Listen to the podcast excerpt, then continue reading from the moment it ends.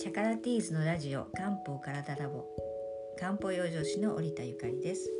このチャンネルでは毎日の暮らしのための漢方や食養生にまつわるお話をしていきます皆様の生活にお役立ていただけたら嬉しいですはい、そして最近漢方が気になっている漢方女子の春子です。どうぞよろしくお願いします。はいお願いします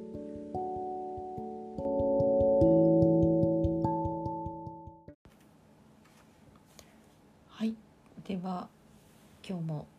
織田さんよろしくお願いします。だい、よろしくお願いしますだいぶ寒くなりまして、もう早12月ですそうねな。んですよ11月中にちょっと収録できなくて、うん今日になってしまいましたがそれにはそんだけ理由がありましておはい忙しかったようはでい、ちょっと久しぶりに体調が崩れましたはいでまあそれに絡めて今日は話したいと思うんですけれどもはい、はいまあ腹痛ですね胃腹痛腸はい胃腸に関係する、まあ、胃腸のお話も前からしたかったんですがはい、今日は腹痛に特化してお話ししたいと思うんですが、はい、はい、腹痛にもいろんな種類がありまして、はい、まず大きく言ってですねあのストレスによるもなるほど。の、はい、あとは暴飲暴食によるものうん、あとは冷えからくる腹痛うん、があります、うん、うん、はいまあ、あとはね中水炎とかいろんな本当に病あ気ーそっうてですねいう腹痛もあるんですがうんそれは除いてうん生。活の中でよくある腹痛の種類なんですが、はい、はい、ストレスによるものだと、えーサインとしては、まあ、兆候ですよね、あの両脇のみぞおちあたりが痛痛くなったり、両脇の溝落ち。はい、うんなるほど。なったりすることが多いです、うはい、これはどういうことからというと、ん、はい。まあ、あの肝心脾肺腎という五臓ですね五臓の話は前したと思うんですが、はい肝の気がですねストレスによって流れない状態になっていまして、あーはいで肝っていうのは、まあ、肝心脾肺腎というねもしこの図があるとよくわかるんですが、はい肝は脾という消化機能を司っているところをあの抑えつける作用があるんですね。うん、で抑えつけ方もあのバランスが良ければいいんですが過剰に押さえつけてしまうと脾っていうのは消化機能なのでそこが不調になります。うんでそういうことで痛みが出てくるなるほどということがあります。はい。まあのー先ほど言ったようにいろんな種類の腹痛なんですが、それによって漢方薬もうんいろんなものがありまして、こういうストレスによるものだと、まあ、割とよく出されるのは、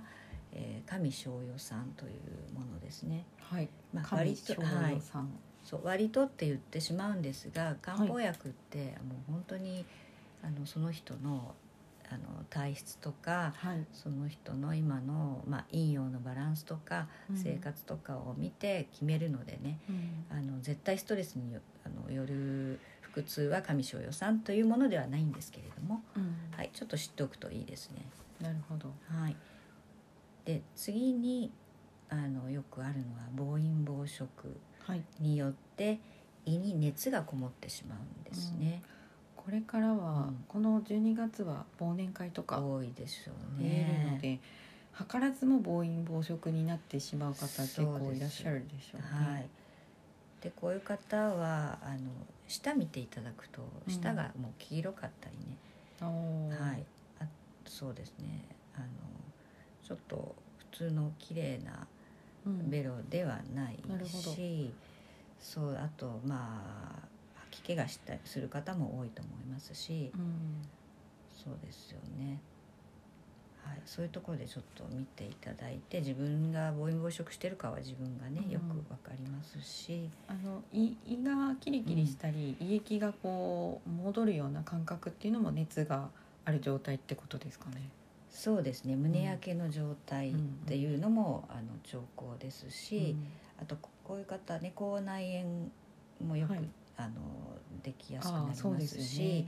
あ,、と胃がこう熱であのやられてしまってるので下からの,、あの口臭っていうのも出てきたりしますね。うんなるほど。はい、ですから胃に熱熱邪というんですが漢方ではね熱がこもっていて、えー胃痛が起こってしまうっていうタイプです、こういう方には、えー、半夏写真糖とか、はいオーレン解毒糖という代表的な漢方薬があります。はい、はい。で、あと次にですね、これは、うんあのじゃあ胃の熱を取るものという漢方なんですかね。そうですね。うんうんあの半夏写真糖は特に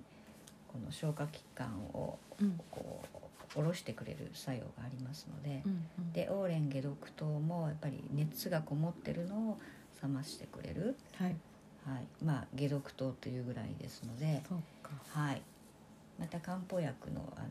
この処方についてはまた次回詳しくお話ししたいと思います。はいあとね、そう3番目のですね、冷えから来る腹痛はい、というのがあります。うん実は私これで最近ちょっと七点抜刀というのは大げさですが半日ぐらい寝込みま したもう初めてこんなに行って痛くなるんだっていうぐらいの痛さでうんまあでも冷えから来るっていうのはもう直感でもねあうんの自分が何をしたかでも分かったのでうんはい、とにかくまあお風呂に入って暖かくして、お腹にはあの今電子レンジで温めるとあのほかほかになるはい、あのいろいろありますね。はいそういうグッズが。なんとかポンって いうなんでしたっけああいうのを温めたりほかのを貼ったりしてもう寝てるしかなかったんですけれども、その冷えで、あの来るふあの腹痛っていうのがあの腸の部分はわかるんですけど胃胃とかもその冷えでダメージを受けるんですねあ。もうすまずそうですね、うんあの食べ物胃から入りますからあーそこがもう冷えてしまって、うんうん、はい、胃が痛かったですね。なるほど。はい、あの腸にまだ行ってればまだ下痢なんかっていう症状になるけれども胃だとねもう、あのその先にも行ってないですしもう全部部、止まった状態なのでう、んうんあの便が出るっていう状態ではないんですよとにかくそあのー私のケースでしたけれどうも、んとにかく溝落ちから上うん溝落ちからそれはあ辛い上じゃないですね溝落ちからおへその上がすごく痛んだんですよ。うんこれ何したかっていうとある日あの朝からお刺身三昧うんをしましてうんまああんまり体調が良くなかったところにうん生のお魚をあの、まあ、とっても美味しかったんですがうんあの大量に食べまして、はい、次の日うんこういう状態になりました。なるほど。はい、 なこれぜかそらんなね、に朝からお刺身を食べたかはそうですね、まあ、あのそれはそれでいろいろあったってことですね。 はい、 でもすごく美味しいあのお魚だったんですよ。うんでもきっとこれから皆さんね忘年会などで美味しいね、なあの生のお魚とか食べることがそうですよ増ね。えると思うので、うんもう私のようなことがないようにうん。あのお刺身食べる時はあの横で鍋をねつつきながらみたいなことがいいと思いますその時はもうお刺身オンリーだったので。うんはい、でこれはどういう状態になるかというと先ほども少し話しましたけども、もう胃胃が冷えること胃腸が冷えることによって機能が低下してしまってうんもう胃自体が縮まって硬くなってしまうんですよ。うんうんでその時に起こる胃痛ですね。うんなるほど。はいはい、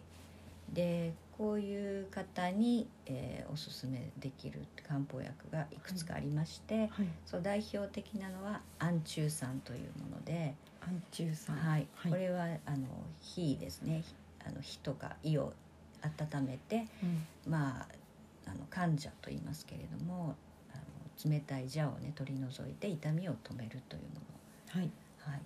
あともう一つが小腱中等と言って、はいこれはもうちっちゃいお子さんもね寒の虫を治すために、えー飲んだりするようなあの長期に飲めるすごくはい安心できるものなんですけれども、はい。これもやはり温めて、えー、と火火のね運化作用と言いますけれども消化機能をあの正常にするためにあの働いてくれる漢方薬なんですね。うん。でこれ今私は消研中と今飲んでます。なるほど。これははあの慢性のあの方にいいってことですね。そうです。ねこれはもうね長期に飲んでいただいてもうんすごく良くて、えー慢性にやっぱり胃腸が虚弱な方って、まあ、日本人の人に多いんですけれども、あのそういう方もあのおすすめできる漢方薬なんですが、はい胃腸が虚弱だとやっぱりねあの食べ物をあの消化しきれないんですよ。でね、うんまあ年齢とともに消化しきれない、うんえーくなってきますし消化しきれないといくら食べても、まあ、太ってしまう方もいるしうん体に栄養が回らないのでうん筋肉がねあの筋肉もできなくなるし、うんまあ四肢、えーあの手足のね動きも悪くなるしうん体力が衰え、まあ、老化も進むっていう悪循環に陥るんですけれどもうんそういうものもあの脾がね、えーあの元気になることで老化も抑えてくれますしなるほどあの日々の生活元気になる、うんうーまた一つのあの大きなね助けになると思うのではいちょっと証券中等っていうのは覚えていていただきたいなと思います。そうですねうんあの常常備薬として胃腸の弱い方を持っているといいかもしれないですはいね。これはね温め作用があのつゆ、まあ、まあまあありまして、うんうん生姜とかあとそうですねナツメも入ってるんですけれどもはいあと経費ですね、うんうんはい、だからちょっと体がすごく熱い方うんあの体が熱すぎて、うんえーなんていうのかなうんあのとお年の方に多いんですけれどもおー内熱を持ってしまってはいあの体が乾燥しちゃってる方もあのあ時には、そうなんです時ねには多いんですよ。そういう方はまたちょっと注意なんですけれども。あ乾燥することの要因が内熱だったりもするそんうですなね。んですそうすると、うん結構腸がカラカラに乾燥して便が出ないっていうようなケースもあるのであーまあ、ちょっと専門家の方にそうですね。その方の体質を見ていただいてから処方していただいた方がいいと思います。胃腸が弱いから皆さんが、あの合ってるというわけではそうないっんてことです漢ね。方薬の、まあ、いいところでもあるんですけれどもその人の体質に合わせて、その症状が同じだとしてもその体質によって漢方薬って違うものがあの、うんおすすめできますのでやっぱり専門家とお話しすることが大事ですうね。んはい、深いですね。はいそのまあ例えば内熱があって胃腸が弱いとかだと、まずは内熱を取ることの漢方を処方してもらうっていう流れになってくるんですかね。そうですねその人が今何を一番困っているかああになるほどよ。りますけれどそうもかそうか。それもじゃあその方の状況そうにでやっすてねくるってことですね。何をまずは除去したいかっていううんお話をしていただいて、うん、あの順番に体質を改善するっていううん方向になってくると思います。なるほど前回も、はいあの多分前回だったと思うんですけど同じようなお話ししたと思うんですけどやっぱりそのめ今ちょ直面している辛い症状に対する処方とそれからそれをあの誘発してしまった要因に対する漢方の処方と、まあ、どんどんこう段階的に漢方をお医者様と相談しながら処方してもらうっていうそうですね。流れなんですよねきっと。そうですねあの先にその気になっていることをまず除去してうんでそれはどういう根本原因があるのかなっていうのをうん掘り下げていって、うんえーまあ、最終的にうん体質をあの改善していくっていう方向に向かわせるのが漢方のうんやり方ですね。はないるほどなんか先週もそのお話しして思ったんですけど、やっぱりなんだろうとっても自分の体のことを見つめるその期間になるなと思ったんですね。漢方を処方してもらいながらそれとそれを飲みながら自分の体の変化をあの経過を見るっていうのはそうそうなんですよね。でさらにどんどんどんどん根本原因に迫っていくっていうのは、ある意味内観してるようなそうですよこねう。感覚だなと思って、そうなのピンポイントじゃないんですよね、うん漢方薬の治し方っていうのは、うんその方全体を見ますし、でひいてはその人が持って生まれた体質うんもももちろんこう考えなきゃいけないし、それでその今の生活うんパターンがその人の体質に合ってるのかなっていうことまで考えさせてくれるので、うんやっぱりあのその人に寄り添ううん治療法だなと思いますよね。そうですね、はい。自分を知るっていう意味でもうん。面白いなと思いあまあすそういうね。ふうに思っていただけると、はい本当に漢方発信あのしがいがありますそのうでですよね。はい、また続けて